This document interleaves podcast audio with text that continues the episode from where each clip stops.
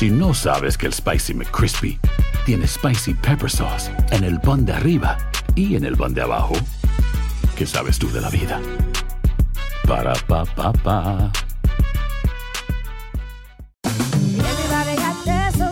La venta para amigos y familiares de JCPenney está de vuelta. Desde lunes ahorra 30% extra en artículos por toda la tienda. Esos son ahorros adicionales por encima de nuestros precios bajos. Dile a tus amigos, ven con tu familia y ahorren en grande. No olvides, ya se acerca el Día de las Madres. Y tenemos todo lo que mamá quiere: joyería, belleza, salón y tarjetas de regalo. JCPenney, vale la pena. Cupón válido del 29 de abril al 5 de mayo en selección de estilos. Aplican exclusiones. Detalles en la tienda jcp.com. Support for this podcast and the following message come from Corient. Corient provides wealth management services centered around you. They focus on exceeding your expectations and simplifying your life. Corient has been helping high achievers just like you enjoy their lives more fully, preserve their wealth, and provide for the people, causes, and communities they care about. As one of the largest integrated fee only registered investment advisors in the U.S., Corient has deeply experienced teams in 23 strategic locations. Corient has extensive knowledge spanning the full spectrum of planning, investing, lending, and money management disciplines. Leverage Corient's exclusive network of experts to craft custom solutions designed to help you reach your financial goals, no matter how complex they may be. Real wealth requires real solutions. For more information, connect with a wealth advisor today at corient.com. That's C O R I E N T.com. Corient.com. America. We are endowed by our Creator with certain unalienable rights life, liberty, and the pursuit of happiness. At Grand Canyon University, we believe in equal opportunity, and the American dream starts with purpose. To serve others in ways that promote human flourishing and create a ripple effect of transformation for generations to come. Find your purpose at Grand Canyon University. Private, Christian, affordable. Visit gcu.edu. Univision Audio. Enigma sin resolver es un podcast para mayores de edad. Algunos radioescuchas pueden encontrar el contenido del programa ofensivo. Se recomienda la discreción del radioescucha, especialmente para menores de edad.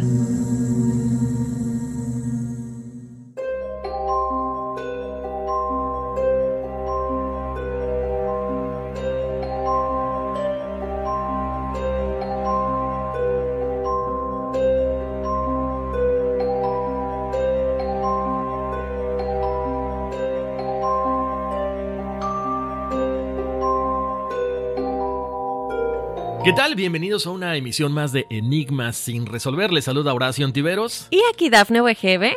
Y qué gusto, Dafne. Eh, mucha gente estaba emocionada con el episodio bonus, ¿no? De la semana pasada. Y qué bueno que les gustó. Un episodio muy interesante. Y ahora tenemos, ay Dios mío, un tema muy, muy bueno. No sé si yo de repente como que hasta me sugestioné. Que creo que tuve un viaje astral. Nah, ¿A no es poco? cierto. No, no, no es cierto. No, no, no. Pero sabes que sí me puso a pensar y, y dije, me tengo que meter otra vez a eso de los viajes astrales. Es que es interesante, sí da miedito. No sé si alguna vez has tenido la oportunidad de. No, de me da mucho miedo, me da mucho miedo. Eh, me da miedo porque, bueno, hay muchas cosas que al ratito le vamos a preguntar a nuestra experta, pero me da miedo el hecho de tal vez perderme, me da miedo de conectar con seres con los que sean de baja vibración y no saber cómo desengancharlos de mi aura o alma de alguna manera. Entonces, bueno, vamos a ver qué nos dice nuestra experta más adelante, pero antes de comentarles ya de lleno lo que vamos a estar platicando, como dijiste, tuvimos un episodio bonus acerca de las sirenas la semana pasada, el miércoles, y eh, es algo que vamos a estar haciendo. eh, de, por el motivo de que todavía no podemos tener dos episodios por semana fijos. Entonces, vamos a tratar de de vez en cuando, eh, si Dios quiere, lo más que podamos, dos veces tal vez al mes tener dos episodios a la semana en vez de nada más uno, el episodio bonus. Sin embargo, pues no prometemos nada, les estaremos dejando saber en las redes sociales. Exactamente. Y quédense aquí porque apenas comienza.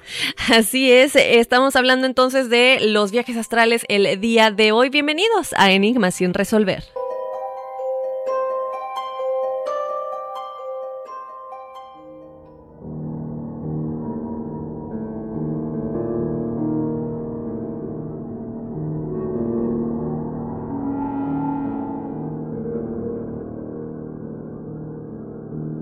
¿Quién no has soñado alguna vez que se cae de una gran altura y despierta lleno de pavor? Algo pesado comiste antes de ir a la cama, nos decían las abuelas. Tal vez no sabían lo que estaba pasando. Acabábamos de regresar de un viaje astral. Los viajes astrales han sido documentados por milenios a través de los maestros espirituales, chamanes e incluso la ciencia moderna. Las primeras referencias históricas ya vienen del antiguo Egipto, hace más de 5.000 años, donde los sacerdotes tenían conocimiento de la existencia del cuerpo astral. En sus templos se pueden observar jeroglíficos donde representan este cuerpo como algo sutil, saliendo del cuerpo físico. Ahí está Horacio. Qué, qué, interesante, ¿no? Eh, el viaje astral. A veces hasta pensamos que estamos soñando. Eh, a mí creo que ya le hemos dicho, ¿no? Me pasa que estamos en un tren o, algo pasa y de pronto chocas. Y tú, uy, uy, ¿qué pasó? no, claro. Y te asustas y te despiertas porque sientes el, el, el, golpe, ¿no? Y te asustas y te despiertas y, ah, bueno, era un sueño. Pero no, no era un sueño. Exacto. Fíjate que a mí me pasa a veces, eso, eso del sobresalto, no sé si son viajes astrales, a lo mejor y sí pero no me doy cuenta. ¿Sabes qué? Cuando tomo la siesta, hay veces que tomo una siestecita, es lo más curioso, de 15 minutos. Después de comer, te agarra el mal del puerco, entonces me voy a dormir un ratito. Y es cuando me, sobresalto y digo, ¿qué pasó? Y aparte, algo bien curioso, Daphne. Digo, wow, o sea, me dormí, no sé, media hora, 40 minutos y dices, no, o sea, fueron 15 minutos. Interesante. ¿Qué pasa detrás de todo esto? Que, que como decías al principio, ¿no? Eh, ¿Será que ah, de pronto nuestras familias, nuestras abuelas no estaban muy eh, familiarizadas con este concepto del viaje astral? Sí, y, yo creo que es importante mencionarle a nuestra audiencia que el hecho de que digamos que cuando te despiertas de sobresalto de golpe porque estabas soñando que te caíste de una gran altura o que chocaste o, que te golpeaste con algo, no quiere, cuando digo yo, eh, no quiere decir que no estás eh, soñando, de alguna manera sí estás en este sueño que tu inconsciente crea, creo yo, ¿no? Pero el sobresalto sucede cuando tu alma regresa al cuerpo después de cualquier experiencia que haya tenido, ¿no? Pero lo podemos hacer conscientemente y saber que estamos viviendo en este otro plano. Y también hay manera en la que creo yo que ya también le preguntaremos a nuestra experta, siempre tenemos viajes astrales y no nos damos cuenta. Es eso, es como dicen, ¿no? Eh, todos los días soñamos, mas no nos acordamos de lo que soñamos. Entonces, ¿qué pasa detrás de todo esto? Eh, vamos a ir desarrollando algunas, eh, algunas cosas durante este tema y ya más adelante se lo preguntaremos a la, experta, porque de repente es esa duda, ¿no? Bueno, ¿qué pasa? ¿Me pierdo lo que tú decías? ¿Me quedo en el limbo?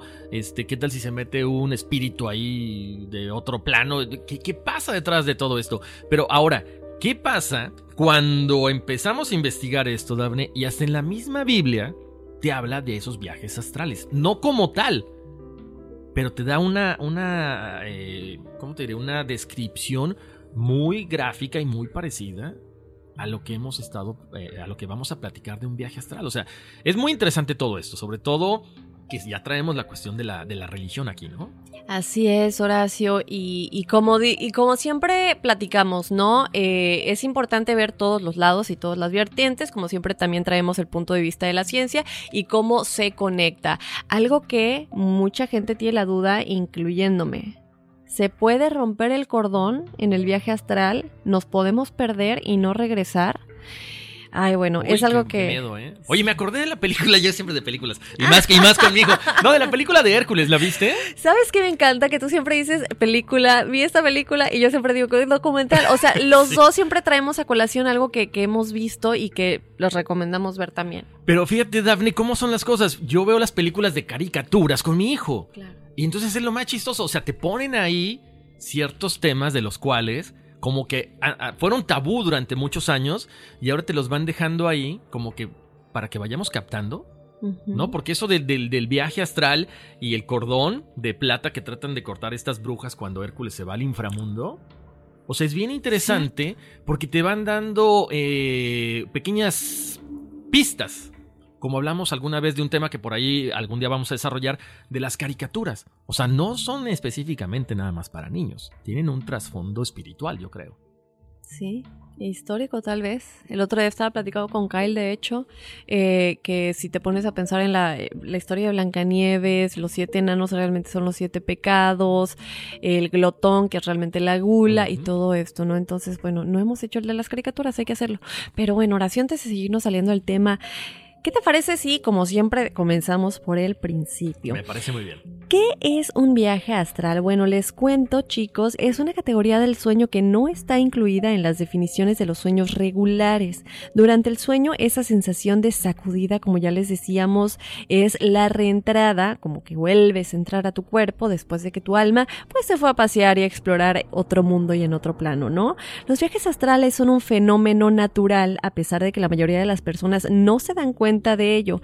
Fíjate Horacio y nuestros escuchas que estudios específicos reflejan que por lo menos 80% de los adultos recuerdan haber tenido viajes astrales en varios momentos, aunque no queda claro si han estado relacionados con proyecciones espontáneas o con eventos específicos que han afectado sus vidas. Wow. Yo no me acuerdo. Dice que el 80% es bastante. Yo Es creo que soy parte del 20%. No, yo A creo que a lo mejor sí las has tenido, pero. ¿Tú crees? Yo creo que a lo mejor tendríamos que empezar a, a- a la gente que nos gusta esto, empezar a tratar de proyectarnos un poquito más conscientemente. Y, y como dicen, termina, o sea, termina tu viaje astral o tu sueño y lo anotas. Porque de repente no sé si te pasa. Tienes un sueño y dices, mañana lo anoto. Mañana, mm, mm, se te olvida. ¿Cómo? Cuando tienes un sueño, de repente dices, oye, tuve un sueño muy interesante para resolver cierto problema que yo tenía. O soñé con unos, unos números. Y dices, ok, mañana o al ratito que me despierte lo anoto. No lo anotamos. Sí. Entonces, si nos diéramos a la tarea, a lo mejor, a lo mejor todos ya conscientemente tratando de proyectarnos, sí nos daríamos cuenta y perteneceríamos a ese 80% que mencionabas, ¿no? Así es. Interesante.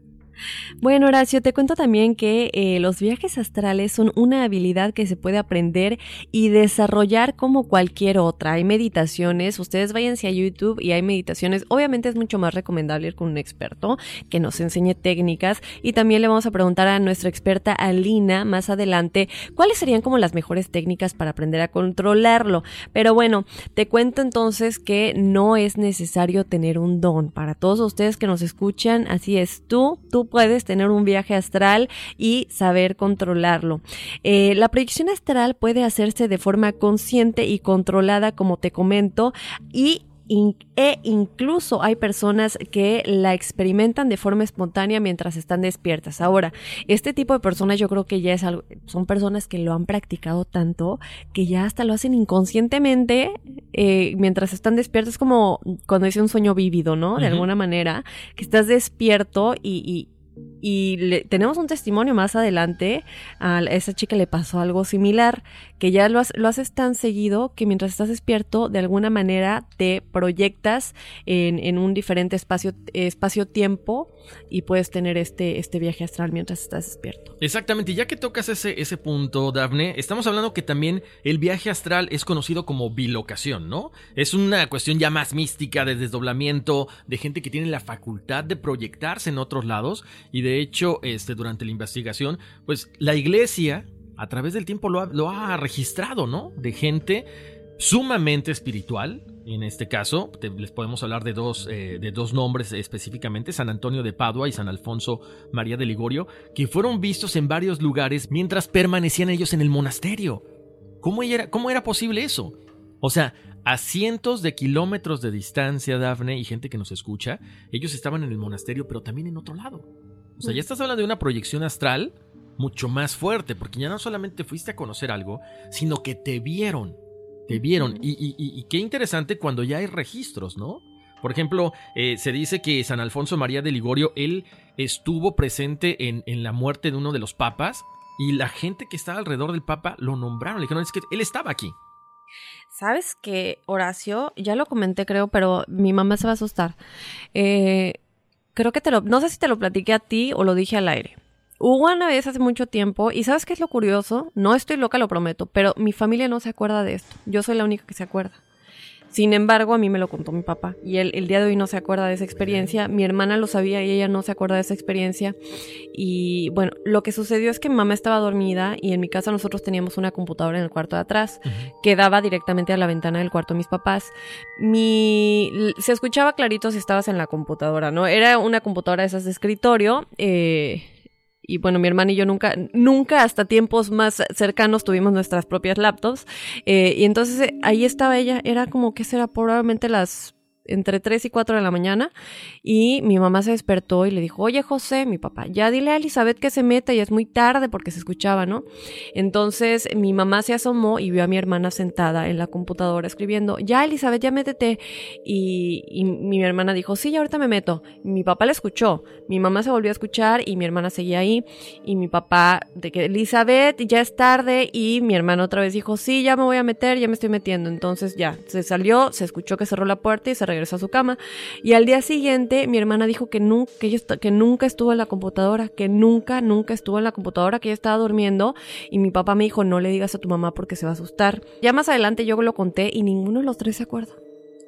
Wow, oye, ese caso está, está muy bueno. Entonces me pregunto si, como dices, que están dos personas al mismo tiempo, que mi hermana haya salido de su cuerpo de alguna manera o, o inconscientemente, no sé. Nunca tuve respuesta a ese enigma. Claro, ¿será que a lo mejor tu hermana en ese momento tenía algo pendiente, algún trabajo o algo por el estilo y, y su se desprendió y se puso a trabajar en la computadora? Pero ya que lo hayan escuchado y que lo hayan visto, Sí. qué interesante. ¿Y por qué no se acuerdan? Es lo que yo no entiendo. A, a mí me pasa muchas veces también lo mismo con mis papás. Ellos me cuentan algo o lo vivimos todos y no se acuerdan. Qué extraño. En fin, Qué extraño. ¿Ellos o nosotros? aquí los locos de enigmas sin resolver. Pero bueno, pues ahí está, ahí está otro fenómeno de bilocación y mucho más, este, más cercano, ¿no? Y bueno, Horacio, fíjate que las creencias culturales del viajero astral determinan el patrón de la experiencia. En el este de Perú, el chamán se imagina saliendo de su cuerpo en forma de pájaro. Uno de los puntos de vista científicos de estos sueños es que son memorias ancestrales de cuando, según la teoría de Darwin, nuestros ancestros eran criaturas acuáticas o voladoras. ¿Qué tal, eh? Ahí un poco conectado a lo de las sirenas. El simio acuático. Vayan al de las sirenas y luego regresan otra vez.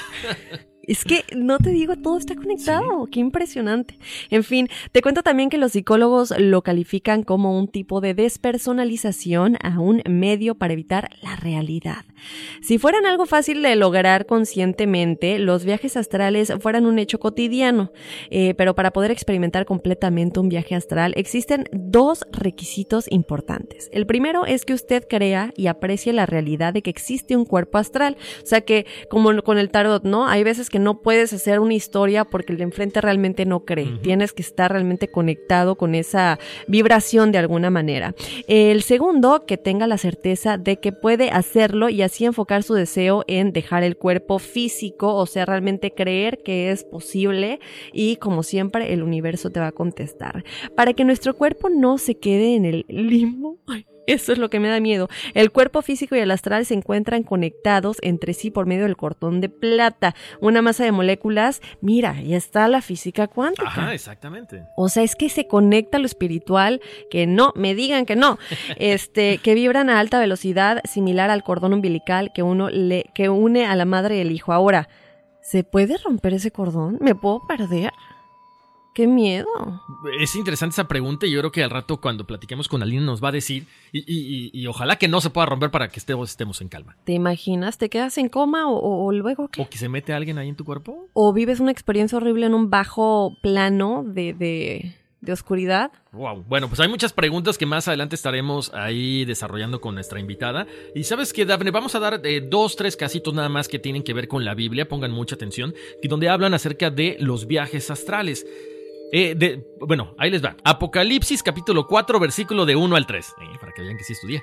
Después de esto, miré y vi una puerta abierta en el cielo, y la primera vez que yo había oído, como sonido de trompeta que hablaba conmigo, decía, Sube acá y te mostraré las cosas que deben suceder después de estas.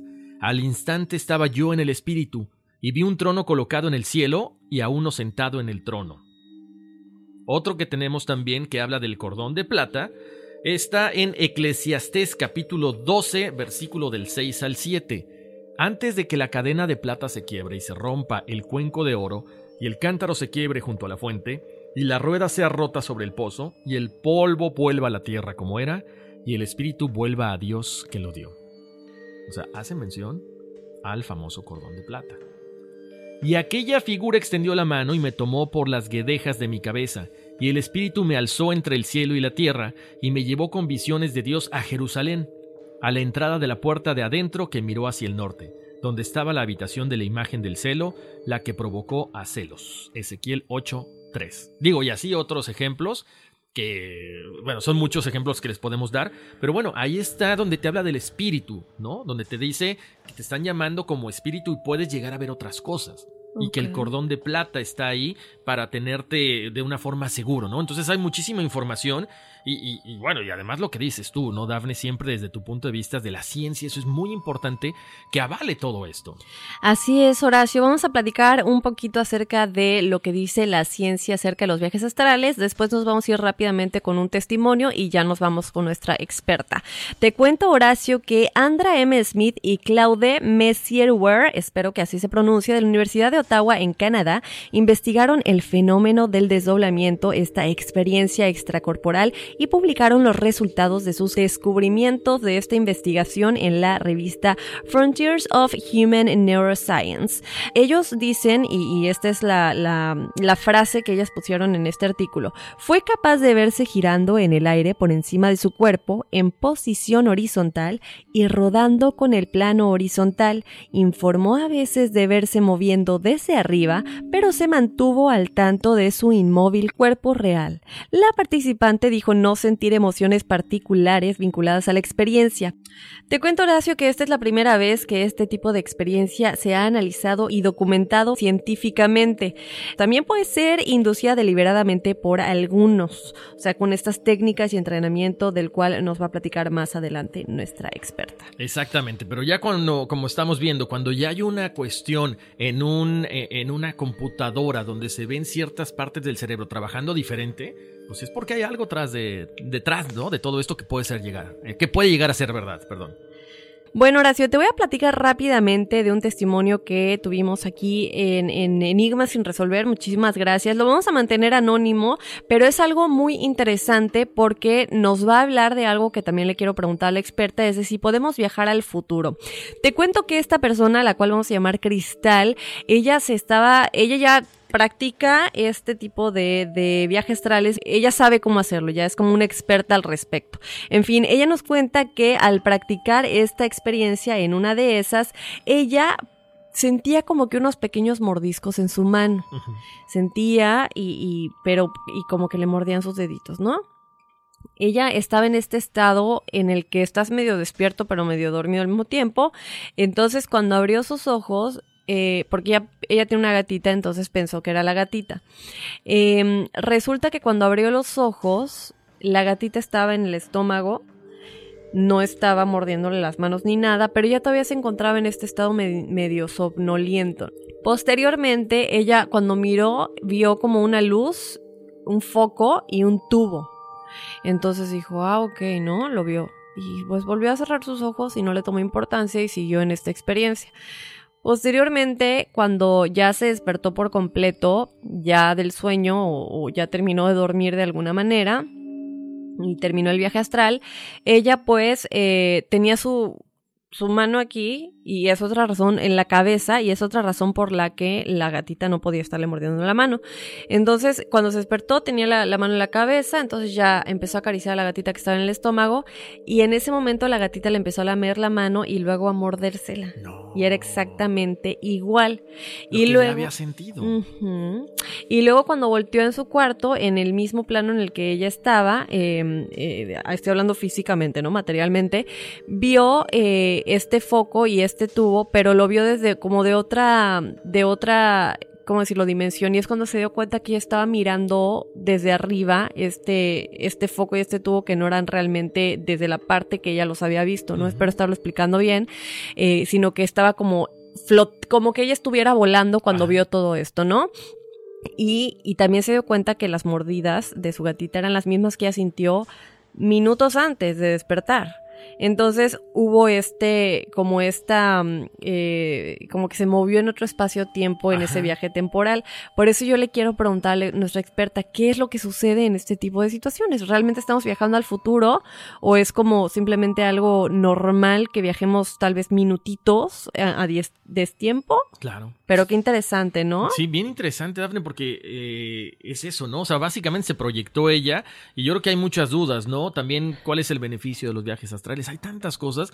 Yo te puedo decir algo y se lo recomiendo a la gente como muchas veces ponemos ahí en, ¿cómo se llama? Dentro de las redes sociales. Si a ustedes les gustaría hacer todo este tipo de cosas, eh, yo estoy leyendo, bueno, sí, porque es, no, no leyendo, perdón, es un audiolibro, Remote Viewing, que de hecho es un mexicano, el que habla del el método Silva de control mental que te permite hacer este tipo de viajes astrales, que incluso se dicen que, bueno, puedes también eh, hacer este viaje con una cuestión, eh, con un enfoque que tenga que ver con sanaciones. Eso sería muy interesante. Entonces, si ustedes quieren conocer, ahí les, les recomiendo Remote Viewing. Y bueno, Horacio, como comentamos al principio del programa, tenemos a nuestra experta porque siempre decimos, a pesar de que tú y yo hacemos la investigación, es muy importante tener a alguien que realmente sabe más allá de lo que nosotros podemos investigar en el tema o de lo que los testimonios nos dicen. Pero, ¿qué te parece si nos la presentas? Claro que sí, Dafne. Y bueno, le vamos a dar la bienvenida a, toda esta comunidad latina que para empezar nos escucha y que quiere saber de estos temas. Y como dices, Dafne, tenemos tenemos que tener el soporte de alguien que nos va a orientar sobre todo. Bueno, pues le doy, le doy la bienvenida a una astróloga profesional certificada por la Asociación Americana de Astrólogos. Ella posee certificaciones en psicología, hipnosis, reiki, sanación bioenergética con cristales, sanación angelical, interpretación de sueños, instructor espiritual, entre muchas otras cosas más. Le damos la bienvenida aquí a Enigma sin resolver a Alina Rubí. Alina, bienvenida, qué gusto tenerte aquí en el podcast. Hola, muchas gracias Horacio y Daphne. De verdad que para mí es un placer compartir con ustedes y sobre todo eh, estos temas que siempre son extremadamente interesantes para todos y que siempre tenemos la oportunidad de aprender un poquito más. Oye, Lina, además hay que mencionarlo, ¿no? Tú lees el tarot desde los seis años, o sea, tienes mucha familiaridad con estos temas, tienes por ahí artículos acerca también de lo que son los viajes astrales, que es el tema de, este, de esta semana, de este podcast, que a todo mundo le interesa, ¿no? Sí, yo sé, ese es un tema de, aunque tú no lo creas, todos los emails, los correos electrónicos que yo recibo, la mayoría de ellos no se enfocan en la astrología, que en realidad es la, profesión que más yo practico. La mayoría de esos correos son haciéndome preguntas acerca de los viajes astrales, de la parálisis del sueño, los sueños lúcidos. Eh, yo diría que el 90% de los correos que recibo se enfocan en este tema de los viajes astrales. Y con referencia a que me estabas comentando, eh, sí, yo crecí en, afortunadamente, porque lo considero una bendición, yo crecí en un hogar donde desde chiquitica, eh, gracias a mi abuela, que en paz descanse, me fueron, eh, me enseñó eh, a leer el tarot, bueno, porque ella lo practicaba y tuve esa oportunidad, la cual agradezco muchísimo porque fue lo, lo primero, la primera técnica que me conectó con el mundo espiritual y lo agradezco muchísimo. Qué interesante. Yo quiero que platiquemos del tarot igual a ver si en otro programa, porque tengo tanta, tanta curiosidad. Oye, Alina, ¿qué te parece si comenzamos? Nosotros obviamente ya platicamos un poco al respecto, pero como dije en un principio, eh, la opinión de un experto es lo más importante. ¿Nos puedes decir exactamente qué es un viaje astral? Exactamente, yo creo que esa debe ser siempre la, la primera pregunta, hablar de los conceptos y para hacerlo breve, un viaje o una proyección astral es una experiencia que todos tenemos y es lo que sucede cuando nuestro cuerpo astral abandona el cuerpo, el cuerpo físico para proyectarse a través del plano astral. Eh, desafortunadamente, eh, las personas tienen poco conocimiento acerca de los viajes astrales y también desconoce que existen muchísimos, muchísimos estudios que indican que todas las, las personas, de hecho el 80%, eh, tenemos viajes astrales todas las noches. Esto es un fenómeno que yo considero natural y lo digo natural porque ocurre mientras dormimos y todas las personas dormimos que todas tenemos esa facilidad de tenerlos. Algunas lo podemos hacer eh, voluntariamente porque existen técnicas eh, que se utilizan para eh, poder desarrollarlos, hacerlos conscientemente, pero la mayoría de las personas lo tenemos diariamente y en ocasiones no nos damos cuenta de ello. Seguramente tú has escuchado y eso es muy común que, que, que nos suceda, sobre todo cuando somos niños, que tenemos esa sensación de que estamos cayendo al vacío cuando estamos dormidos y uno se despierta con ese sobresalto que te, que te asusta y uno se siente como incapaz de moverse producto del miedo, eso es una manifestación de que tú has regresado a tu cuerpo físico de un viaje astral. Por supuesto que yo creo que la primera, eh, digamos, eh, capacidad de saber que esto eh, está sucediendo es la lucidez, porque manteniendo nuestras capacidades, sí, las capacidades que tenemos cuando estamos despiertos, podemos desarrollar la, la actitud de, poder interpretar que eso es lo que nos está, nos está pasando. Y por supuesto que la habilidad para recordar lo que sucede cuando viajamos a ese plano astral que por supuesto existe y que es un poquito, eh, digamos, difícil de explicar y de manera simplificada eh, todos los planos, este plano físico que está compuesto de materia eh, y tiene energía, y por supuesto que todos los otros planos que son un poco más sutiles también están compuestos de energía. Y nada, el, mundo astral, que es a donde viajamos cuando hacemos estos viajes astrales, es un mundo que es paralelo al, mundo, a este mundo de nosotros, a este mundo físico. Oye, Alina, a ver, aquí hay una, una cuestión que quiero aclarar. Eh, tuvimos un episodio acerca de sueños y la gente de pronto también piensa que cuando ellos están soñando que vuelan, es un viaje astral. ¿Cómo puede diferenciar la gente entre un sueño y un viaje? Eso es muy importante. ¿Por qué razón? El sueño, cuando tú estás soñando, tú no tienes control del sueño. Digamos que eh, en el sueño somos espectadores. Eh, yo digo que los sueños son irreales, son, digamos, fantasmagóricos. El sueño, las imágenes las produce nuestro cerebro. Sin embargo, cuando uno tiene un viaje astral, esta experiencia, uno está más consciente y sobre todo eh, es diferente porque el panorama cambia. Por ejemplo, la, en el sueño tú eres un espectador, la conciencia está en posición de espectadora, tú no tomas el control de la situación. Sin embargo, cuando tú estás en un viaje astral, tú tienes la capacidad de, digamos, pensar, razonar, tú puedes incluso decidir a dónde tú quieres ir, porque eh, tienes esa capacidad de razonamiento.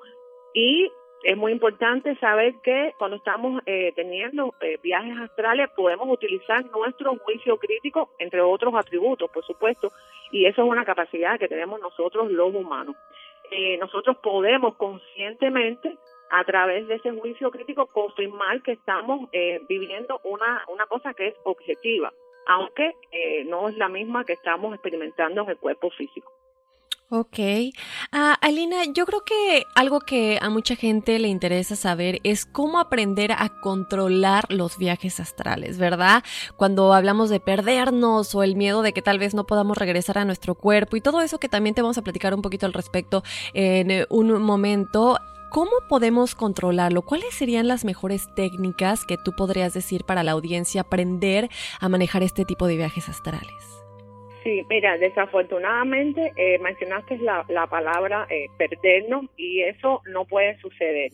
Y la razón por la que no sucede es que, eh, como me imagino que esto sea algo bien conocido por todos, existe un cordón que comúnmente se llama cordón de plata. Eso es el cordón que conecta el cuerpo físico con el cuerpo astral. En realidad el cordón no es plateado porque en realidad no es nada físico y la razón por la que luce ese color es porque tiene una vibración muy alta y es una mezcla de muchos colores, digamos que está compuesto por moléculas que debido a su alta vibración da la sensación eh, visualmente de que tiene ese color. Por supuesto que la primera eh, cosa que quiero, que quiero aclarar y me gustaría es que ese cordón, que es lo que hace que se mantenga el, cuerpo físico unido al cuerpo astral, y es el que siempre nos trae de vuelta en el momento preciso que nosotros queremos, porque como te digo, nosotros somos los que hacemos eso, tenemos conciencia, tenemos poder de decisión en ese momento, y nadie puede cortar ese cordón, ¿no? Es como que yo te diría ahora que cortaras eh, un, un, rayo de sol eh, con una tijera, eso tú no lo puedes hacer, eso es imposible. Bueno, más o menos esa es la idea que todos debemos tener. Y es imposible que la persona esté fuera de su cuerpo y que venga otra entidad, vamos a ponerle ese nombre, a eh, provocar una ruptura de, ese cordón. Eso es imposible. Si se puede aprender a, proyectar, a proyectarse astralmente, es como aprender a nadar, como aprender a montar bicicleta eh, o aprender a hacer un deporte determinado. Por supuesto, debes de tener una persona que te, que te instruya, como todas las cosas que se aprenden. Tú no aprendiste a nadar en un solo día, uno no aprendió de niño tampoco a montar bicicleta. Es una cosa, es una técnica que eh, tú la puedes desarrollar como desarrollas cualquier otra habilidad. Y por supuesto que la repetición y el esfuerzo personal es lo que va a hacer que la persona ¿sabe? pueda llegar a, realizarlo eh, conscientemente. Alina, eh, bueno, entonces una, una, pregunta ya aquí personal, ¿no? El, el, cordón este de plata que nos comentas, yo me imagino que es interminable. Nos dices que no siempre vamos a regresar a nuestro cuerpo, no hay la posibilidad de que no regresemos, pero puede haber un momento en el que tomemos más tiempo de lo normal en regresar o entrar tal vez en coma hasta que regresemos por estar como perdido en otra dimensión o en otro plano, porque yo entiendo que siempre vamos a regresar porque como tú dices, nadie puede cortar ni romper ese cordón, ni siquiera nosotros mismos, pero podemos tomar más tiempo de lo normal por el hecho de que estemos en un plano y tal vez, tal vez hasta nos guste ese plano y no querramos regresar. Sí, exactamente. Bueno, lo primero es que todos debemos saber que solamente se rompe ese cordón de plata en el momento que sucede la muerte biológica, es decir, porque en el momento que morir, que la persona muere biológicamente, el cuerpo físico ya dejó de servir, es decir, dejó de ser operativo. Y sí, es muy común que, y eso a mí también me lo preguntan mucho, que personas me dicen, ay, eh, ¿tú crees que si me, yo hago estos viajes astrales voluntariamente tenga alguna dificultad para regresar a mi cuerpo? Eh, y todo lo contrario, como tú dices, las personas algunas veces es más inconveniente regresar porque encuentran fascinante la experiencia. Los que son novatos no es que se pierden, digamos que se desorientan y eso eh, sucede porque cualquier variación eh, en nuestro entorno nos puede asustar. Déjame decirte que cuando nosotros viajamos eh, astralmente hacemos muchas proyecciones de nuestros miedos y eso yo creo que es uno de los sabotajes, por decirlo así, que debemos de eliminar en el momento que mm, básicamente hacemos conscientemente. Pero la persona nunca, nunca se pierde, no se pierde, se desorienta, ya te expliqué como las personas que, en, principiantes, porque como tú puedes eh, controlarlo y tú puedes, eh, al momento que tú deseas regresar a tu cuerpo, instantáneamente tú regresas, como mismo si estás teniendo un viaje astral y hay algún ruido o alguna incomodidad que el cuerpo físico tiene, que estás durmiendo incómodo, instantáneamente tú regresas. Eso sucede y ya es como a la velocidad del pensamiento. Rapidito estás para atrás. Ok, Alina, por ejemplo, aquí me, me, remonto a, por ejemplo, la experiencia que muchas veces la gente comenta. Dice, ¿sabes qué? Cuando tú ves a un sonámbulo, no lo despiertes porque se espanta, le puede pasar algo. ¿Qué pasa si yo estoy en un viaje astral, a lo mejor muy lejos de este planeta, de en este plano, y de pronto llega alguien de mi casa y me despierta? ¿Puedo sufrir alguna cuestión? No, eso más bien yo creo que es un mito y tú me estás hablando de distancia y es muy importante establecer que eh, el tiempo y las distancias existen en este plano físico y en el plano astral no existe el tiempo y no existe esa distancia que nosotros, desde el punto de vista conceptual, nosotros los humanos estamos acostumbrados a, vivir en el día a día. Eh, eso no existe definitivamente eh, de forma instantánea cuando tú desees regresar tú vas a regresar, instantáneamente, te digo, es a la velocidad del pensamiento, que es la velocidad más rápida que existe. Eh, es, tú puedes sorprenderte de, lo rápido que un, un, cuerpo astral regresa a un cuerpo físico. Y otra cosa que es importante es que la persona, como te dije, cuando proyecta sus miedos y tiene sus primeros viajes, la persona, por supuesto, si se encuentra con algo que, que le dé miedo, y vale aclarar que desafortunadamente eh, como te dije, se le da más énfasis a la parte negativa que a la parte positiva que nos brindan estos viajes astrales. Y yo no quiero ser fatalista porque a mí siempre me gusta eh, enfocarme en las cosas positivas, pero sí es verdad que hay que tener en cuenta que este plano astral, que como te expliqué es paralelo a este al plano a nosotros, está gobernado por eh, las fuerzas que son emocionales y las emociones no todas son positivas, ¿sabes? Existen emociones que son negativas, existen eh, personas que, o energía, vamos a hablar de energía porque eh, básicamente eh, todo es energía y en, en, el, en el plano astral eh, se divide en siete subplanos y el primero, que es el séptimo, que se denomina bajo astral, ahí es donde eh, es la conciencia que es un poquito más oscura y donde las frecuencias vibratorias son muchísimo más bajas. Y exactamente recibe el subplano, por, es decir, bajo astral, porque es lo más inferior y es donde está acumulada toda la negatividad, donde eh, ahí se manifiestan, yo diría que las peores energías, sean las peores emociones, el odio, el rencor, la ira, eh, las tendencias homicidas, la, no sé, las perversiones, los vicios, las cosas que tienen vibraciones más escasas. ¿Y qué sucede? Que esto depende de la vibración de la persona, de cómo eh, tú estés, digamos que sano desde el punto de vista espiritual. Y ahí viene ese, ese eh, que siempre, por supuesto, tú sabes que desafortunadamente en la sociedad siempre nos enfocamos, eh, somos amarillistas, bueno, yo no lo soy, pero es una tendencia general a enfocarnos siempre en las cosas más malas. Y se le ha dado mucha, mucha eh, fama a que eh, los viajes astrales son dañinos y haciendo eso lo que estamos es obviando los beneficios que tienen los viajes astrales y eso, mm, uno de ellos es que nos permite elevar nuestro nivel de conciencia, nos permite eliminar muchos miedos, porque yo creo que el miedo más grande es el miedo a la muerte. Todos eh, en algún momento de nuestras vidas debemos morir y al tú lograr tener contacto con otras conciencias, otras dimensiones más elevadas, te das cuenta de que la muerte no existe, de que solamente es una transición, al tú poder contactar con familiares tuyos que están ya fallecidos, en ese nivel te das cuenta de que no vale la pena, ¿sabes? Vivir la vida teniéndole miedo a la muerte. Eso yo creo que un beneficio es que nos permite disfrutar un poco más la vida. Ok, entonces, eh, cuando tú comentas que podemos bajar a un plano que tiene una vibración muy baja, en donde, bueno, obviamente nosotros no queremos estar. Tú dices que esto depende también cuando, cuando hagamos el viaje astral, en qué vibración nosotros nos encontremos, ¿verdad? Siempre platicamos de cuán importante es estar en una vibración alta, tratar de estar muy conectado a nuestra fuente de creación, al Matrix, al universo.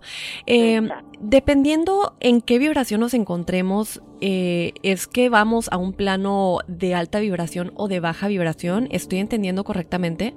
Es así, es correcto, porque si tú tienes un nivel bajo eh, desde el punto de vista energético, tienes eh, no estás en una, eh, una etapa, en una fase espiritual que es la correcta, sí puedes, eh, digamos, quedarte atrapado en ese subplano que de verdad que es las personas hacen esos cuentos que son súper espeluznantes, pero que además existen riesgos, eh, no riesgos, no te vas a morir, todo, aparte como tienes poder de decisión, tú puedes actuar, no es como en el sueño que tú eres un espectador y te pueden matar y bueno, tú te despiertas eh, asustado. En el viaje astral tú tienes poder de decisión, poder de razonamiento y tú puedes enfrentar, enfrentarte. So, al tú tener esa, ese poder de, decisión, tú puedes eh, salirte o puedes, digamos, eh, combatir un demonio, por poner un ejemplo así. Pero hay que tener mucho cuidado porque como es emocional, sí puedes venir a tu cuerpo sabe, astral se le pueden pedir, eh, pegar algunas entidades, digamos, parasitarias que lo que hacen, y son emociones, que lo que hacen es, eh, yo diría que corromper tu energía.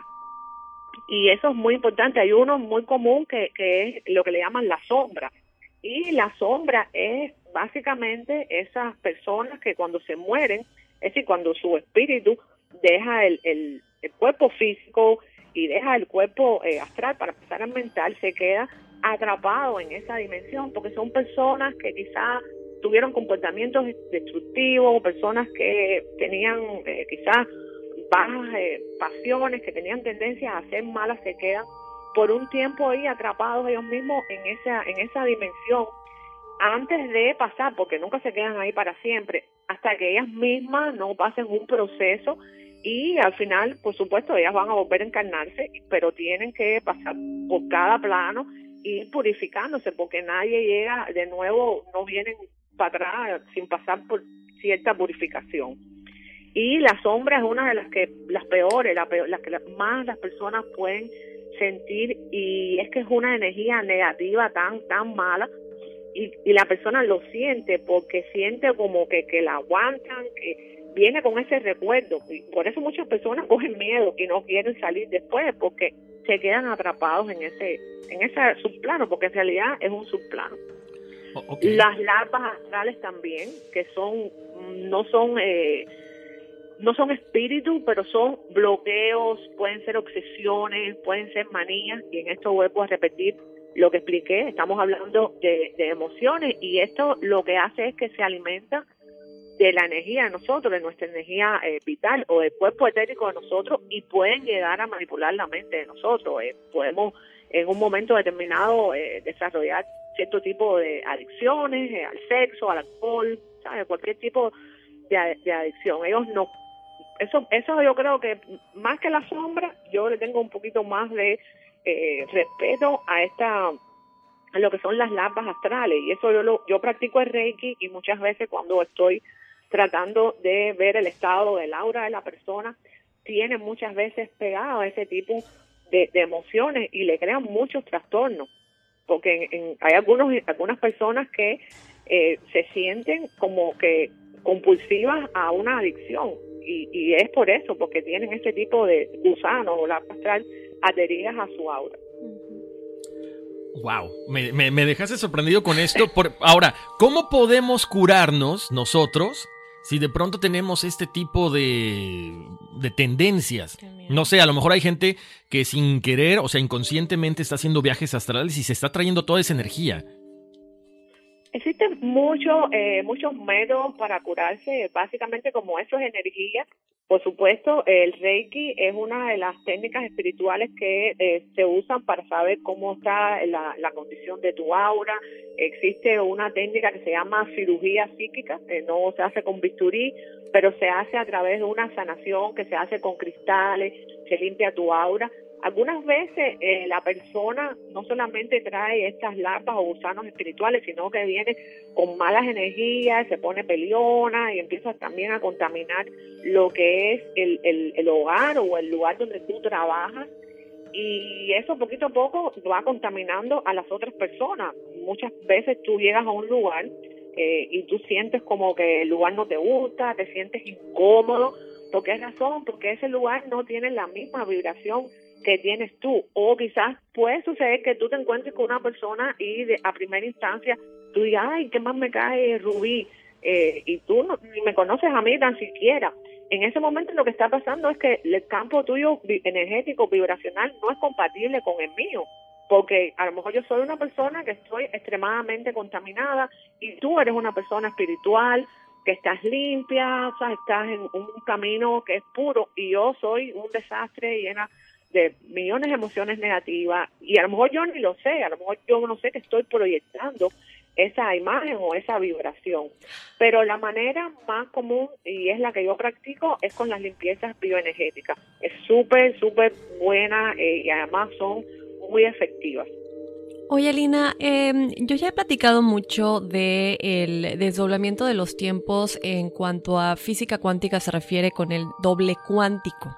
No sé si estés muy familiarizada al respecto. Es esta teoría que nos platica un poco acerca de cómo cuando nos conectamos con nuestro ser superior y nos dormimos en un estado de benevolencia, podemos, em, bueno, las partículas básicamente, como todo es energía, nos desdoblamos y nuestro doble cuántico básicamente va y visita el futuro para traernos eh, eh, la mejor posibilidad que nosotros escojamos en nuestra vida terrestre, la mejor posibilidad que nos sepamos comunicar con nuestro yo superior de alguna manera para escoger el mejor destino para nosotros, porque las posibilidades siempre son infinitas y todas existen de alguna manera. El viaje astral nos permite de igual manera o nos permitiría de igual manera visitar el futuro. Estábamos platicando de una experiencia hace un momento, de un testimonio que decía que eh, en su sueño sentía unos pequeños mordiscos en su mano, pero como que despertaba en este, ah, en, en, este estado medio de sueño y nada le estaba mordiendo la mano, entonces ella asumió que era un sueño, pero cuando ya realmente se despertó y ya como que ya estaba en el mundo terrenal, su gatita le empezó a morder la mano y era exactamente igual, entonces ella se dio cuenta que de alguna manera visitó el futuro o estaba como en este... Eh, otra I don't plano temporal de alguna manera. ¿Se puede visitar el futuro para escoger la mejor em, posibilidad para nuestro destino, como con el doble cuántico? Mira, es eh, por supuesto que todos somos seres eh, multidimensionales y además eh, todos las personas tenemos forma ondulatoria y estamos, este cuerpo, como te explico, es energía, pero existen mm, las multidimensiones. Estamos aquí eh, viviendo en este cuerpo físico, pero este cuerpo también se está manifestando de manera diferente, por supuesto, no en la forma física. Este, este, esta dimensión aquí, todo es material, por eso es la más densa, por eso es que aquí es, como yo digo, el ancla, que aquí todo es más difícil de transmutar y aquí todo es siempre más trabajoso pero eh, sí existe la teoría de desdoblamiento y esa es la persona que puede eh, visitar el futuro. Es decir, que se puede proyectar el futuro, no es que exactamente pueda eh, visitarlo, pero déjame decirte que desde mi punto de vista, eh, yo como creo en la reencarnación, yo creo que todos venimos con un contrato, o sea, un contrato que hacemos antes de, nacer. También pienso que estos contratos son negociables porque algunas veces cuando estamos en el estado eh, del alma, que es el estado más puro, nos ponemos tareas súper, súper difíciles. Bueno, eso sucede porque como cuando estamos a nivel de alma, no estamos, no somos cobardes, ¿entiendes? En esta, en esta, en este cuerpo físico somos extremadamente cobardes. El alma es un alma valiente, número uno valiente a la vez reencarnado en este, en esta dimensión que ya te dije es la más densa y es la más difícil de transmutar todas las malas energías. Pero sí, los contratos son negociables. Te voy a hacer una historia interesantísima. Yo tengo un amigo mío que él es una persona que es relativamente joven, tiene ahora tiene 47 años. Este hombre, yo lo, él estudió conmigo en psicología cuando, cuando estudiamos en la universidad, era un hombre que era súper exitoso, tenía una vida extremadamente feliz, extremadamente eh, próspera, sus cosas, sus tres hijos. En un cumpleaños de uno de esos niños, eh, en un pool party, estaban jugando y él se tiró la piscina y se dio en la cervical, en el C1, en la vértebra número uno. Y eh, fue al hospital, estuvo en coma. Y él siempre y yo hablábamos acerca de todos estos temas místicos y siempre estábamos, él era más para la parte de la ciencia y siempre estábamos en debate y tú eres demasiado idealista y siempre estábamos eh, teniendo argumentos de referencia. Bueno, para hacerte el cuento largo, eh, corto, cuando yo lo fui a visitar al hospital que estaba en estado de coma, eh, que estuvo por un tiempo, estuvo tres meses así, cuando regresó, que yo fui a verlo, me dijo, estabas muy clara en todas las cosas que tú, eh, sabes, me has planteado siempre. Le dije, bueno, ¿por qué tú me dices eso? Dice, yo tuve la oportunidad de estar muerto. Y yo le dije, ¿cómo es eso? ¿Pero ¿Cómo que estás muerto? Dice, sí, tú vas a un lugar donde tú puedes renegociar tu contrato. Digo, explícamelo porque no entiendo, más que me daba mucha curiosidad. Dice, yo tuve la oportunidad de quedarme, yo tuve la oportunidad de no regresar, porque a partir de ahora mi vida va a ser más dura. Incluso ya yo sé que mi esposa me va a abandonar. Él se quedó cuadrapléjico, así que no tiene movimiento del cuello hacia abajo. Exactamente, su vida ahora es completamente diferente. Pero él dice que unos seres que eran luz, no tenían forma física, le dieron la opción de quedarse te quedas ahora, así mismo me lo dijo, te puedes quedar, mueres porque de aquí para adelante es la parte más difícil de tu contrato, pero te estamos dando la opción de que renuncies ahora. Y él no renunció. Y esa es la prueba de que el alma es valiente. Porque sinceramente hay que ser muy valiente para estar viviendo en las condiciones que está viviendo ese hombre hoy, que perdió su matrimonio, perdió toda su estabilidad, su prosperidad, bueno, no se mueve, está en, un, en una silla de ruedas pero en realidad ese, ese fue su contrato inicial y él no renunció. ¿Se puede, ¿Se puede renegociar el contrato? Él podía haber renegociado el contrato en ese momento.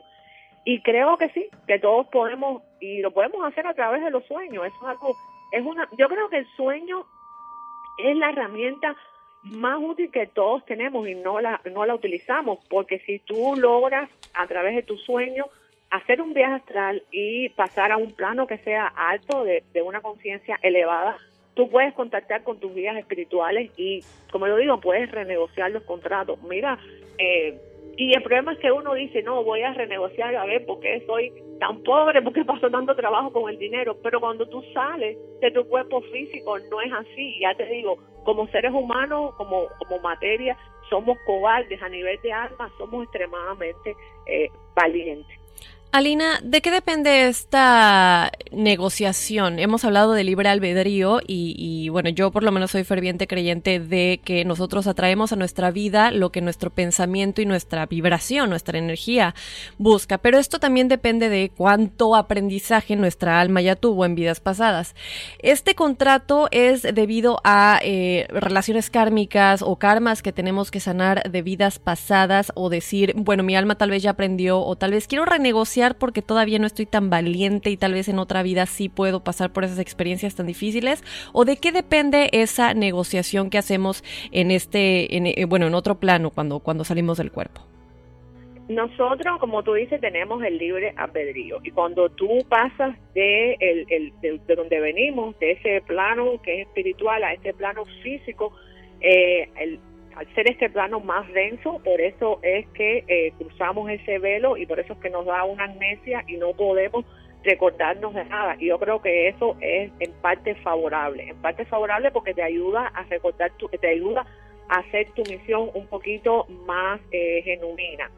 Eh, desde el punto de vista del libre albedrío lo tenemos todo y esto viene a tocar el tema de la astrología yo diariamente veo muchas personas, existe una astrología que se llama la astrología kármica, existen muchas personas que venimos con determinados karmas en nuestra vida y eh, yo creo que esos karmas, si tú no los balanceas en, esta vida, que es la que estamos ahora presente, lo sigues arrastrando para otras. Como mismo eh, venimos con karma, también creamos karma aquí en, en esta vida que estamos encarnados. Hay muchas, lo veo mucho en, mujeres que están en relaciones que son tóxicas o que en un momento fueron eh, relaciones que fueron felices, pero se quedan ahí por situaciones económicas, por los hijos, por costumbre, aguantan abuso. Y yo les explico siempre, a momento que tú eh, te estás creando una relación que se convierte tóxica, ya estás creando karma para ti también y eso es un karma instantáneo.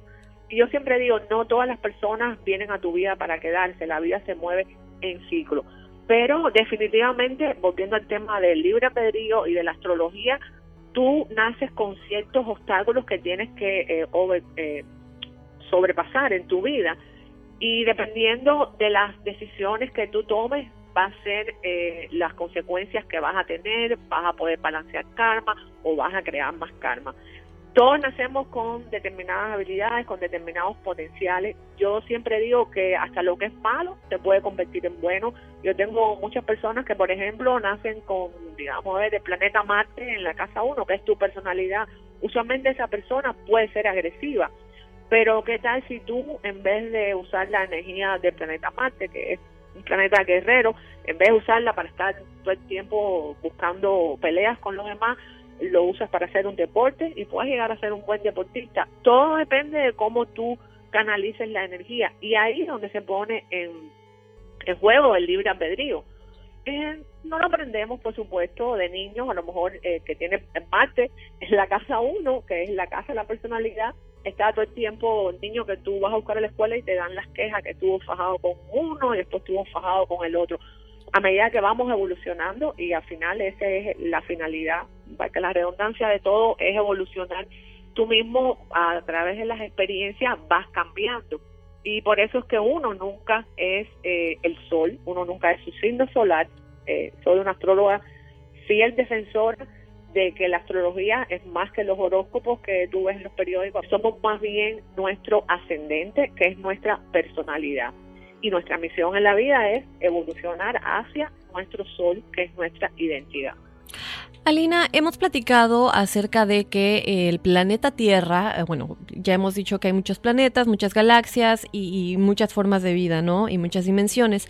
Em, en el planeta Tierra supuestamente no solamente lo espiritual, inclusive la astrología y la física cuántica ya se empiezan a unir la ciencia con lo espiritual, lo que hace que nosotros de alguna manera como almas eh, ya estemos más avanzados eh, en cuanto a aprendizaje, en este sentido se refiere.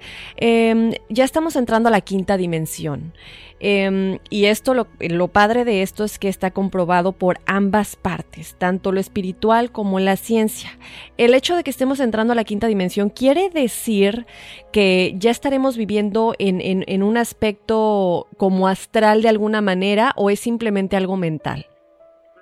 Si tú miras los egipcios, si tú miras eh, los romanos, si tú miras los indios, miras los chinos, tú ves todas esas etapas pero sí, en este momento de, los últimos años, yo creo que conscientemente nos estamos despertando y se está cambiando la eh, conciencia del planeta. Entonces, y nos estamos acercando a la quinta dimensión. Y te digo que es un tema eh, confuso porque, porque esto es un aspecto que va más allá de lo físico y va más allá de la persona, incluye ideas, sentimientos y sobre todo incluye espiritualidad.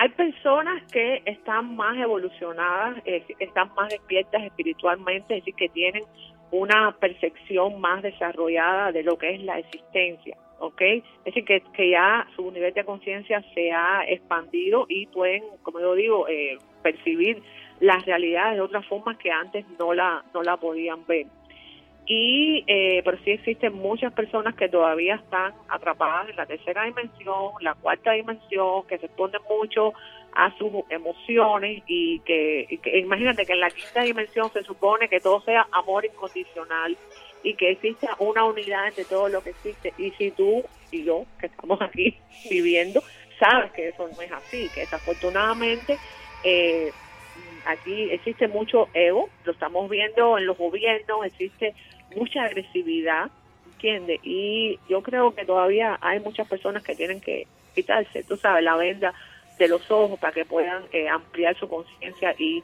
pasar poquito a poco a, esa a esa dimensión. No no se ha producido ese ese gran cambio en la conciencia todavía. Eso va a suceder en algún momento cuando toda la humanidad logre ascender a la quinta dimensión. Yo creo que ahí es donde todas las personas de verdad vamos a ser eh, como o sea, una, una con la otra, todo, cuando tú reconozcas que yo soy tu familia, aunque tú estés allá, yo estoy aquí, somos una gotica en el mar. Cuando tú sacas la gota, ese es el mar. Somos parte de todo el universo, todos venimos el mismo creador, todos venimos de la, todos tenemos la misma esencia.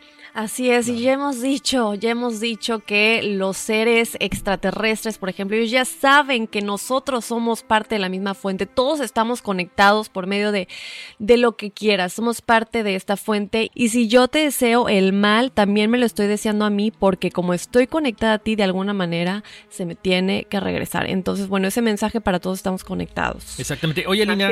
Alina, hay una cuestión, en las, grandes ciudades como Nueva York, eh, no sé, en, otros, en otras partes del mundo, estamos en un momento de competitividad, ¿no? Todo es más caro, hay mucha gente muy preparada, tenemos que estar luchando por un lugar y eso obviamente nos trae mucho el materialismo. ¿Qué le recomiendas a esta gente? O, qué nos podrías decir que están eh, pues inmersos en esta tercera dimensión, donde el dinero, la, el reconocimiento es más importante, cómo salir, porque obviamente estamos hablando de un conjunto, de una comunidad, no es de que yo me vaya a la quinta dimensión y que los demás se queden. ¿Cómo, como raza humana, podemos aspirar a llegar pronto a esta quinta dimensión? Uno a uno. Hay veces que tú dices, bueno, ¿por qué voy a cambiar si de todas maneras, eh, ¿por, qué voy a cambiar si Rubí es una sinvergüenza? Eh, por tomarme ejemplo a mí, no poner el nombre en otra persona, si Rubí es una sinvergüenza, si Rubí es una materialista, si Rubí eh, es la CEO de una compañía y no tiene ni títulos, tú tienes que cambiar tú. Cuando cambie uno, cuando hagas el trabajo en ti mismo, poquito a poco, todo eso va cambiando. Piensa que la, quinta dimensión es amor.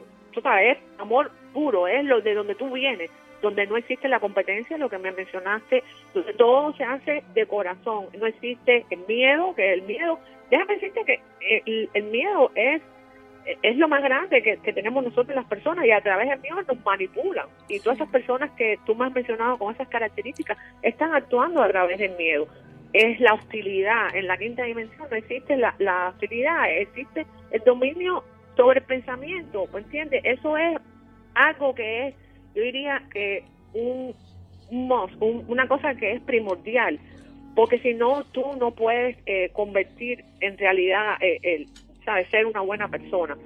Y mi consejo es que empecemos a cambiar uno por uno. Ese es la, el único consejo. Y te voy a decir una cosa, desde el punto de vista astrológico, yo estuve hablando de eso, no me acuerdo dónde fue hace poco, va a haber un cambio de conciencia. Va a ser cuando verdaderamente entremos a la era de Acuario. El diciembre 21 del 2020 empieza la era de Acuario desde el punto de vista de la astrología. Ahí va a pasar por primera vez después de 200 años Júpiter va a pasar para el signo de Acuario, va a ser una conjunción con Saturno para el signo que transita de Capricornio para Acuario y ahí empieza un cambio grandísimo de conciencia. Y ahí es donde tú vas a empezar a ver donde en vez de prevalecer el concepto de tanto tienes, tanto vales, lo que va a suceder es que ese concepto cambia a tanto sabes, tanto vales. Es poquito a poco, pero vamos a llegar.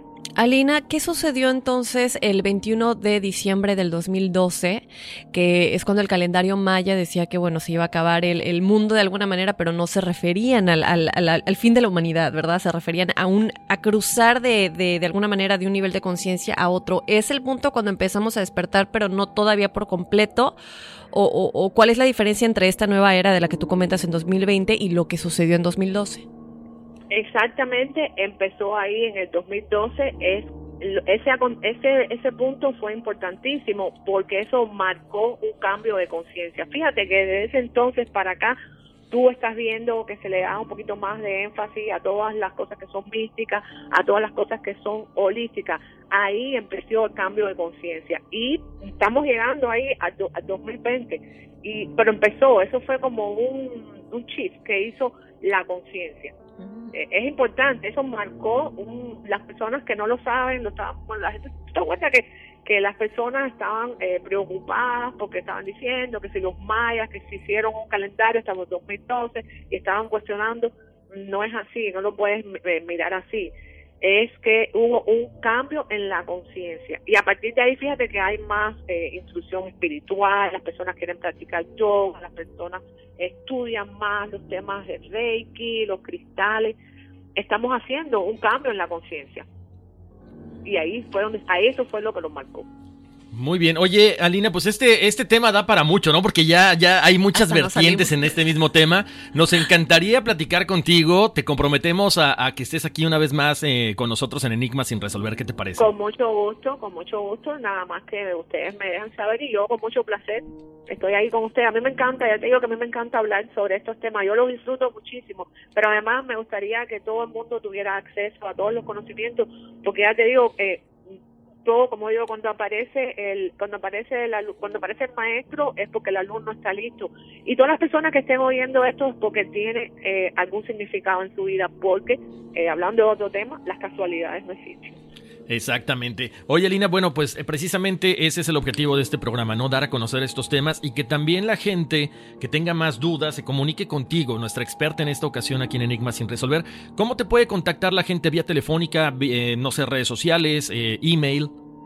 Sí, las personas me pueden contactar a mi número de teléfono, que yo vivo aquí en Miami, es el 305 987 3817 o me pueden contactar a través de mi página de Facebook. Tengo dos, tres páginas. Una es el nombre mío, Alina Rubí, la otra se llama Rubí Astróloga. O me pueden contactar a través de mi correo electrónico que es astral, eh, rain, eh, que es lluvia en inglés, 29 a gmail.com. So que es astralrain29 a gmail.com. Muy bien, Alina, te queremos agradecer muchísimo. Te mandamos un gran abrazo y muchas bendiciones. Lo mismo para ustedes, fue mucho placer compartir con ustedes este pedacito de tiempo y que logró enriquecer el conocimiento de, las personas y me dio la oportunidad a mí de transmitir y ayudar a elevar la conciencia, que ese es el propósito de todo el paso que estamos teniendo aquí en la Tierra. Gracias, Alina. Un placer, nos hablamos más adelante. claro que sí. Muchísimas gracias por tu tiempo y estamos en comunicación, Alina. Ok, un abrazo. Que tengas buen día. Bye. Y ahí está Horacio, yo le quería preguntar tantas cosas todavía, es que esto es algo que da para mucho. Lo único que me tranquiliza es que la gente ya sabemos que le gusta largo, que la gente ya nos pide que por qué una hora nada más. Entonces, bueno, sabemos que las dudas que nacen de nosotros... Eh, aquí en, en, en, las preguntas que no están necesariamente en nuestro guion, pero que nacen en la plática. Son preguntas que también nacen, que le nacen a nuestros escuches y es importante mencionarlas. Horacio, yo le quería todavía preguntar un poco acerca de las energías del tarot que es un tema que yo quiero platicar más adelante. Claro. Y, y, y que cómo es que eh, algo que son simplemente cartas, pueden ser tan acertadas? ¿Es por medio de la energía de tus manos? O que yo le pregunto esto a Horacio, porque independientemente de que en el futuro podemos tener un tema de astrología, tarot y todo estos, todos estos temas que, que a muchos les interesan, eh, creo que no sé, me queda la duda, ¿no? De, de, decir, ¿por qué una carta tan simple que yo puedo escoger al azar eh, me puede decir el destino? Sí, fíjate que eso es bien interesante, eh, Dafne, y gente que nos escucha. Yo lo comentaba alguna vez, dicen que cuando lees un tarot lees cualquiera. Y de hecho el tarot, eh, bueno, es diferente a, la, a, las barajas españolas porque tiene arcanos mayores. Entonces es, es increíble cómo cuando tú agarras esas, esas cartas, las impregnas con un poco de energía. Y ahí viene básicamente por la historia de tu vida. Entonces sí es una cuestión energética que muchas veces cuando haces una, una tirada de tarot a través del teléfono, te conectas con la persona a través, bueno, yo en mi caso, cuando yo leía, me conectaba a través de la fecha de nacimiento. Entonces te dicen el nombre, la fecha de nacimiento y en ese momento empiezas a ver lo que dice ahí. Es increíble que cada carta independientemente, o sea, es, es una representación de algo. Pero cuando empiezas a, cuando la persona agarra las cartas, empiezas a ver esa historia, como si te hubiera dejado eh, entrar en un momento de, eh, como, pues sí, conocer un poquito más de su vida. Ya sabes que yo soy muy eh, ¿Cómo, ¿Cómo, dirías? Contraria. contraria Contreras, Contreras, dijera mi mamá. yo me ya, yo creo en todo esto, pero soy mucho de que dame algo científico que lo medio, aunque sea que lo respalde tantito. ¿Cómo en el, en el lado científico, cómo me podrías decir que el tarot es cierto por parte tal vez del, no sé, de la ciencia, tal vez por medio de energías, partículas? Pues quiero pensar que a lo mejor hay ciertas partículas, no sé, no sé si sería correcto, no quiero este, entrar en un tema que desconozco, porque de repente cuando hay una cuestión de, psíquicos, tú, lo sabes, muchas agencias, especialmente algunas gubernamentales, se han tratado, han tratado o, se han enfocado en, tra en, tratar de desacreditar ciertas cosas. Yo lo único que te puedo decir es, eh, uno ve, uno ve lo que dicen las cartas. Yo te puedo decir, ¿por qué, por qué te salió esto? Si es, es algo, es una parte de tu vida. No lo sé exactamente, no sé okay. qué te podré decir. A lo mejor ahí tendríamos que acudir a Lina o a alguien que tiene eh, mucho más conocimiento que un servidor, pero eso es lo más importante. No es el, el, tarot no es para sorprender a la gente, ¿no? De que a ver, a ver, dime qué dice aquí. No, es como para una como una, ¿qué te gusta? Una consulta, básicamente. Por eso es una consulta de tarot. No es que lo que te diga la carta se va a cumplir al 100%. Tú tienes las opciones de que se cumpla o de que no se cumpla. Entonces, no te podría, volviendo al tema, no sé si es una cuestión de moléculas o de qué, pero aquí lo importante o lo interesante del caso es cuando tú eh, a lo mejor eh, no quieres sorprender a la gente, pero le empiezas a decir lo que le pasó, lo que le está pasando y lo que le puede llegar a suceder. Entonces, eso, eso, es lo más curioso. Mi parte escéptica también me, me dice, ¿cómo, ¿cómo, estas cartas te dicen tanto de una sola persona? Tanto de la vida de esa persona y la gente que está alrededor. Porque sí. te sale tu familia, te sale tu trabajo, te salen tus amigos, tu vida amorosa. Entonces, es muy interesante, ¿no? Yo creo que ese es un tema que tendríamos que hablar con Alina. Imagínate, desde bueno, los con seis Alina, años. con Alina y con alguien científico igual. Claro, Estaría bueno tener a expertos de los de las dos vertientes, de las dos ramas, porque yo a mí nadie me va a decir que no. Yo siempre creo que hay una conexión.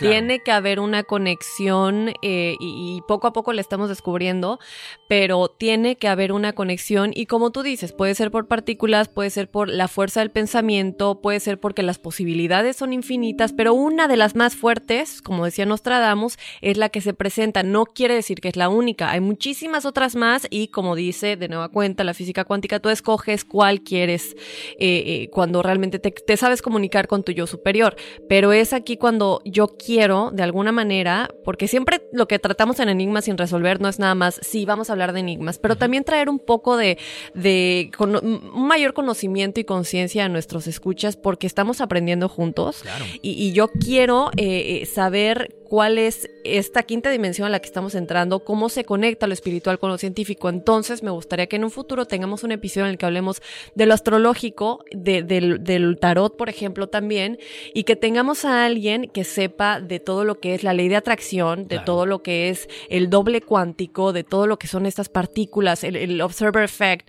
cómo afecta nuestra vida y el futuro, pero también cuando existe una posibilidad que es la más posible, va- valga la redundancia, y qué es lo que el tarot nos diría, ¿no? Exacto, yo creo que a final de cuentas todas estas cosas son como un medio, ¿no? O sea, a lo mejor la persona efectivamente es psíquica y solamente necesita de ese tarot para poder decirlo. A lo mejor yo te puedo ver y puedo empezar a- a vislumbrar lo que, tú, lo que tú quieres saber, pero bueno, ya es más complicado. A lo mejor necesitas ese medio, porque hay gente que hace su propio tarot. Yo tengo amigos que han hecho su propio tarot con dibujitos y no sé qué, y de repente dices, ¿qué pasó aquí? O sea, te está diciendo Sí. lo mismo que con otro tarot. Y no es un tarot profesional, ni, ni, ni, pro- ni mucho menos, ¿no? Entonces, es muy interesante que yo creo que hay que ahondar muchísimo en ese tema, definitivamente. Otro tema para, para traer a la mesa. Y hablando de todo eso, los números también son parte de todo esto, Horacio. Ay, esos números. Mira, yo era ma- malo en matemáticas, pero me encanta la numerología. La numerología decía, fíjate que alguna vez, este, con la gente que yo trabajaba, me decía, es que la numerología te encuera. Mm. Sí, o sea, básicamente te dice mucho de tu personalidad, así que pongan atención porque ahí les van los números para esta semana.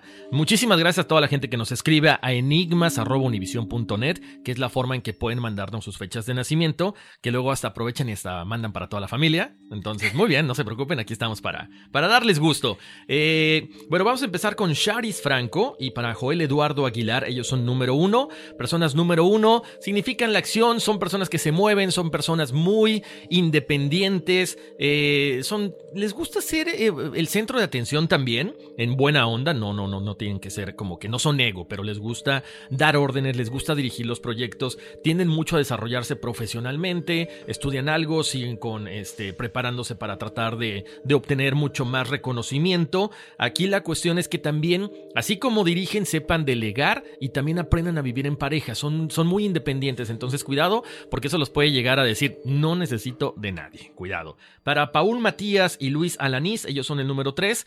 Son personas creativas, muy expresivas, eh, tienen mucha facilidad para aprender cualquier cosa, desde tocar guitarra, un idioma, continuar con los estudios, una, no, no sé qué te gusta, una maestría, un doctorado. Son creativos, tienen que ponerle mucha energía a las cosas y por supuesto tienen mucho deseo de aprender y e intuitivas por naturaleza, así que déjense guiar por ese sexto sentido.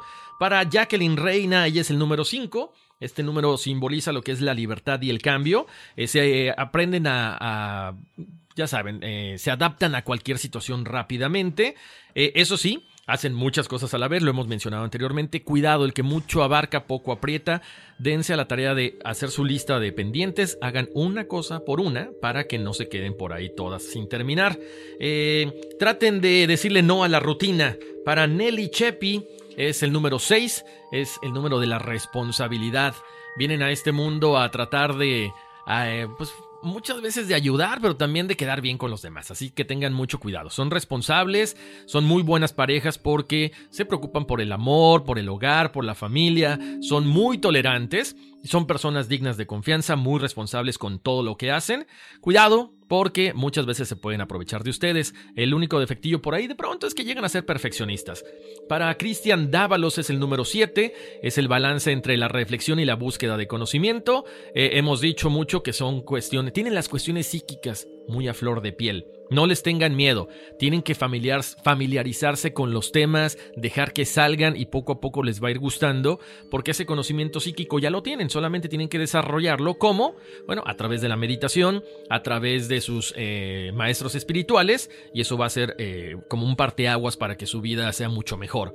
Para Gerardo Flores Rodríguez es el número 8, es la cuestión material o espiritual. Podemos manejarla material y espiritual, pero es cuestión de que nosotros nos enfoquemos a qué es lo que queremos. Recuerden, tienen mucha facilidad para el dinero, pero eso también propicia que se alejen del mundo espiritual. Entonces traten de balancear el espíritu con la materia y eso les va a traer mucho más eh, reconocimiento y mucho más cosas positivas. Y finalmente para Oscar Rodríguez, Mancinas es el número 9, son personas idealistas. Eh, tienen normalmente, son muy desapegadas en todas las cuestiones, son de las típicas personas que te dicen, ¿sabes qué? Este, tengo un pan, comámoslo, partámoslo, te doy la mitad, todo el mundo somos felices, eh, por lo mismo también se llegan a aprovechar de ellos, tienen mucha tendencia a ayudar a la humanidad, a toda la gente que está en desgracia, hasta los animales, por supuesto, están en una cuestión de evolución ya casi, casi para pasar al siguiente plano, entonces, eh, bueno, pues trabajemos con esa cuestión y nada más, acuérdense, balance entre el yo y los demás. Quiéranse a sí mismos y también aprendan a decir no. Ese es el punto. Muy bien, Horacio. Cada vez más correos. Horacio, me da mi numerología, por favor. Horacio, por aquí, inbox y DMs en, Instagram, correos electrónicos, mensajes en las fotos. Chicos, recuerden que para que les demos su numerología, únicamente eh, les mandamos, bueno, nos mandan los correos específicamente, Horacio, em, cuando llegan al correo de enigmas.univision.net y nuestro, nuestro equipo que nos ayuda a, a checar los... los nuestro equipo que nos ayuda también a contestar los correos y, los mensajes que dicen, bueno, normalmente a Horacio se le mandan porque son muchos y es más fácil si lo mandan a enigmas.univision.net, en donde los dos tenemos acceso, pero muchas veces también nos los mandan, que es más fácil que, que se filtren de esa manera. Entonces, enigmas.univision.net para que Horacio les dé su numerología, ya saben, con su fecha de nacimiento. ¿Necesitan su nombre igual? Su nombre, digo, para que lo sepan no es eh, De... No, no, no. Ok, no es parte de... de... Porque dicen que igual los, los nombres nombres tienen números de alguna ah, manera. ¿Sabes qué pasa? Fíjate que es bien curioso, Dafne. Qué bueno que lo trajiste a colación. Ves que aquí en Estados Unidos, o sea, tú eres Dafne Wegebe. O sea, básicamente ni tú, ni yo, ni nadie se oye feo, pero no tenemos mamá. O sea, no usamos el apellido materno. Y ese es un error, porque también el apellido materno te rige mucho. Entonces, hay una numerología de, de nombres que tiene que ver todo. Por ejemplo, aquí es muy dado a ponerle, no sé, el nombre, middle name, y a final de cuentas nada más usan como la, la, inicial. Todo eso te rige. Si tú tienes, por ejemplo, te voy a hablar en, no sé, de un caso, eh, si tú tienes un hijo y se llama Santiago, tiene una numerología. Pero si tú le empiezas a decir Santi, cambia completamente lo que tú quieres para tu hijo. Todo eso es bien importante. Si te dicen por tu apodo, si te dicen por no sé qué. Por ejemplo, a mí me decían mucho pelón. Entonces, pelón para acá, pelón para allá. A mí me encanta, no lo, no lo tomo a mal. Pero hay un momento en que dices, espérame, no, yo tengo un nombre que me tiene que regir, que es lo más importante.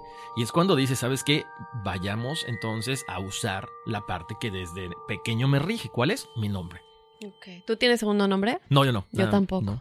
Yo tampoco, que es muy raro porque en México los dos somos mexicanos, se maneja mucho lo de dos nombres. Exactamente. O por ejemplo, en tu caso, Dafne, que se escribe con F, ¿no? Dafne. Y aquí se pone PH, y por eso yo lo hago más fácil a veces porque la gente no entiende. Me empecé a dar cuenta en Starbucks.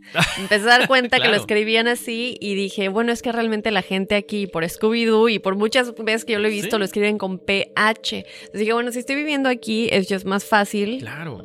Pero si te das, digo, yo no siento que haya cambiado, obviamente, pero todo rige tanto, no solamente el, de, el, signo de sol, también tu ascendente, el de luna, no solamente tu numerología, fecha de nacimiento, también tu no, hay tantas cosas, ¿verdad? Sí, hay un feng shui para la cara incluso, cómo tienes las cejas, cómo tienes las fosas nasales, los ojos, los labios, los labios son bien importantes. La, nariz, la gente que supera la nariz también cambia mucho eh, pues, su no te puedo decir que su destino, pero sí cambia, cambia parte de cómo vive la vida. Tenemos que tener un episodio de eso, Horacio, porque el otro día estaba viendo un documento de asesinos seriales y te mostraban a alguien que estudiaba la pues los rasgos de la cara, ¿no? Los rasgos físicos, pero más que nada los de la cara. La nariz la tiene respingada o, no la tiene respingada, las cejas las tiene picudas, sobre todo las cejas. ¿eh? Fíjate que las cejas se fijan mucho en si las tienes así, si las tienes así, si las tienes así.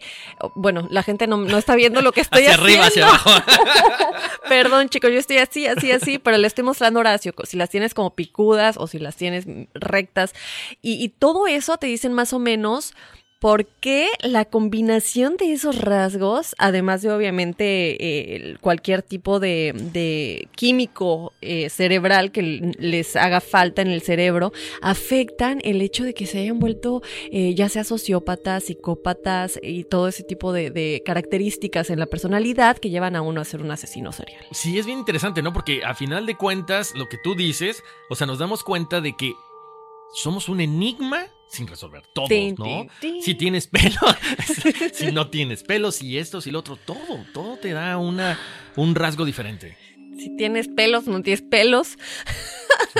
que los pelones tenemos barba y cosas así por el estilo. En fin, Horacio, yo creo que ya nos tenemos que despedir. Oye, qué pena, ya nos vamos, pero como siempre los invitamos a que nos escriban a enigmas.univision.net. Por supuesto, descárguennos, pero no solamente descárguennos, eh, se suscríbanse. La suscripción es gratis, es bien fácil. Vayan a Spotify, vayan a Apple Podcast, vayan a Google Podcast. Google Podcast también. Hasta en Google Play Music. También. Califíquenos, también eso es muy importante para nosotros. Califíquenos. La gente que lo ha hecho les, les, agradecemos muchísimo. Pongan ahí lo que les gusta.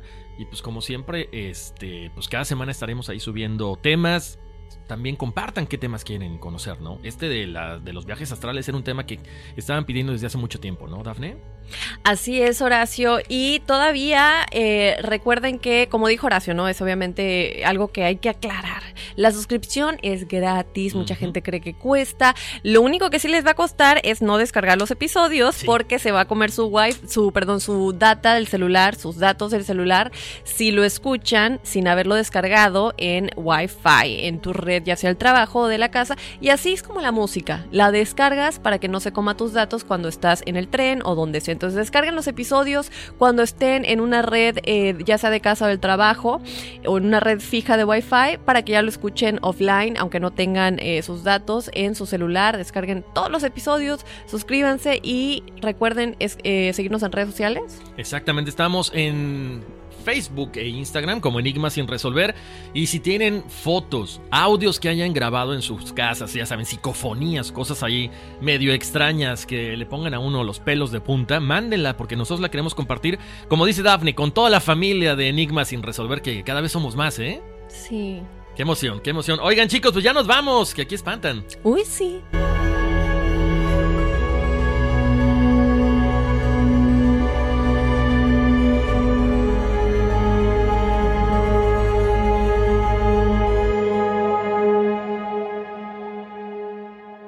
Boost Mobile tiene una gran oferta para que aproveches tu reembolso de impuestos al máximo y te mantengas conectado. Al cambiarte a Boost, recibe un 50% de descuento en tu primer mes de datos ilimitados. O, con un plan ilimitado de 40 dólares, llévate un Samsung Galaxy A15 5G por $39.99. Obtén los mejores teléfonos en las redes 5G más grandes del país. Con Boost Mobile, cambiarse es fácil. Solo visita boostmobile.com. Boost Mobile, sin miedo al éxito. Para clientes nuevos y solamente en línea, requiere AroPay. 50% de descuento en el primer mes requiere un plan de 25 dólares al mes. Aplican otras restricciones. Visita para detalles.